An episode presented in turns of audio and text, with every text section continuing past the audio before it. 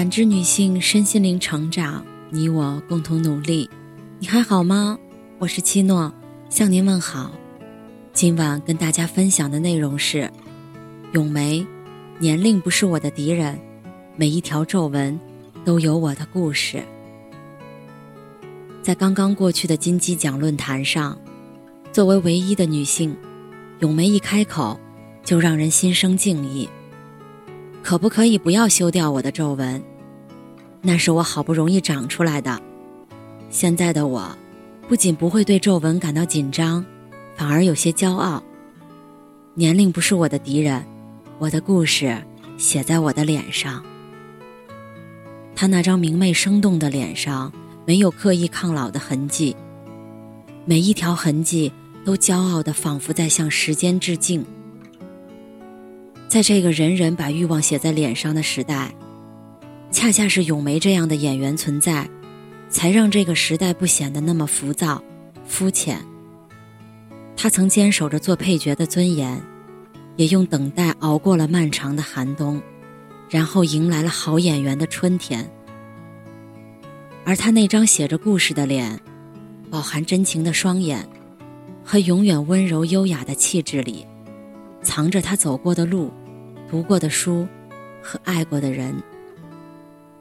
岁月从不败美人，因为真正的美人会坦然接受岁月的一切馈赠。今年是咏梅当演员的第二十五年，然而直到去年二月，她和搭档王景春凭借电影《地久天长》摘得第六十九届柏林电影节的影后影帝，她才真的红了。柏林电影节影后，中国女演员只有张曼玉。肖芳芳两个人获此殊荣。在此之前，在此之前，甚至没人想到他会获奖。毕竟在此之前，他在国内大小荧幕上一直是配角担当。脸熟人不熟，戏红人不红。她是中国式离婚里陈道明美丽的同事兼邻居，是悬崖里张嘉译朴实隐忍的妻子。是唐山大地震中一闪而过的徐帆的小姑子，是青春派里董子健望子成龙的妈妈。除了当好演员角色，从来没有经营过明星流量。回国后，国内外媒体镜头的长枪短炮对准她，各路影视作品、杂志封面、人物专访纷至沓来。她依稀记得，上一次引起这么大的关注。是二零零四年，出演现象级电视剧《中国式离婚》，电视剧的大热让他成为优雅知性的代言，片约不断，电话不断，他感觉自己被推进了一个巨大的漩涡，说不清是名利场的纸醉金迷，还是看不清前路的焦虑迷茫。这种心态，来源于父亲的教育。咏梅的父亲虽然是一名工程师。却热爱阅读和思考，追求极致的精神丰富，甚至认为挣钱是一件应该被唾弃的事情。不要让欲望带着你跑，要自尊自爱，有独立思考的能力，不然的话你就没有尊严了。这是父亲常常告诫他的。生活被扰乱，心情也被搅乱，他决定不再接电话，偶尔回复短信。把碰手机的时间用来调整自我，回归生活。我觉得没有必要去花精力应付一些事儿，所以就变得更纯粹，特别纯粹，一直纯粹到现在。所以这次，他相当有经验的，照旧不参加商业活动，不参加综艺节目，在少量人物采访中妆发平常，神色沉静如水。连封后之后参演的作品也屈指可数，一部是汪俊执导的电视剧《小欢喜》，他在里面饰演一个高中生的妈妈刘梅。面对同部戏中比他观众缘和曝光率高得多，也同样饰演妈妈的大女主陶虹、海清，咏梅没有刻意炫技，也没有太过用力。将对儿女同样的高考焦虑，化作女人陪伴孩子成长的温柔。家长里短的家庭剧，咏梅表演的质感一如往昔，真实却又真情。一部是赵薇发起的女性独白剧，听见她说。全剧八集，将采用一集一役的形式，每集深入挖掘一种女性问题。咏梅饰演重塑的一个家庭主妇，生儿育女后遭遇离婚，当自己的价值被他人赋予，再被他人拿走，这样的深刻话题，远不是那些蜂拥而至的剧本能够引来的热度。红了又怎样？他早就知道。自己要的那份平静意味着什么？讲来了，我当然开心；但是他不来，我还会以我的方式继续做演员。作为演员，咏梅从来不追求演技炸裂，她的表演是润物细无声，无声之处都是真情实感，是直戳人心的喜乐悲欢。常常有人好奇。这个女人内心究竟有多么丰沛的情感，不动声色，却能够刚好给予每一个角色。咏梅笑笑，因为她一直爱着和被爱着，一直陪伴在她身边的爱人，非常著名，中国摇滚界老炮，黑豹乐队键盘手栾树。他们的相遇也非常浪漫，一九九三年春夏。开往北京的火车，栾树说：“第一眼见这姑娘，和现在别无二致，长头发，安静，漂亮。他没想到，这个看上去温柔的姑娘，还是个摇滚爱好者。他说：‘我很喜欢摇滚乐那种纯粹有力量的东西，哪儿都不假，没有一点虚伪的东西。’于是。”栾树请气质出众的咏梅做自己新歌 MV 的女主，双方一拍即合。三年后，他们在深圳相遇，演唱会上，栾树唱了一首《美丽天堂没有悲伤》，台下的咏梅哭了。她事后回忆，像是有一道红线，我的感觉会跟这个男人发生什么。巡演后。咏梅来到北京，成为了栾树的爱人。当时的咏梅一无所有，是为了追寻纯粹的爱，才来到栾树身边。因为看似很红的栾树，也一无所有。一九九四年，栾树就离开了黑豹乐队，将所有的金钱和精力投入到自己爱好的马术中。他在石景山投入运营了全国最早的一家民营马术俱乐部。马术在国外都属于贵族运动，在九十年代的国内更是小众到不为人知，除了烧钱，还是烧钱。八年里，栾树经营马场，正如曾经开始搞音乐一样，穷，但精神上非常富足。这富足就足以让咏梅甘之如饴。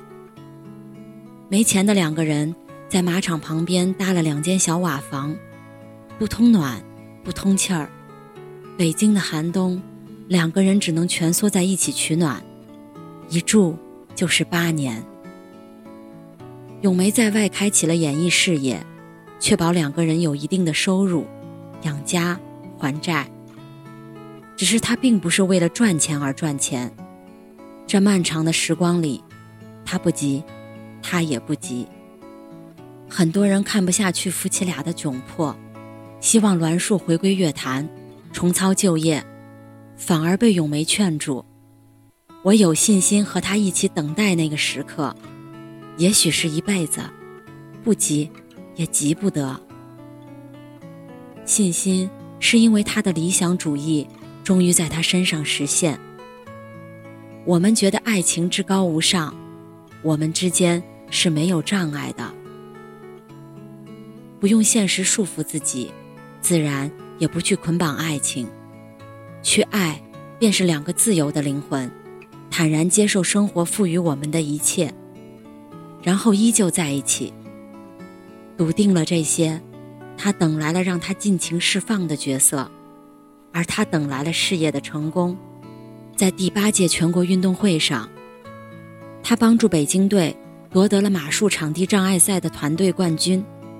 曾经的摇滚浪子，如今依旧眷恋妻子沉静如水的眼睛。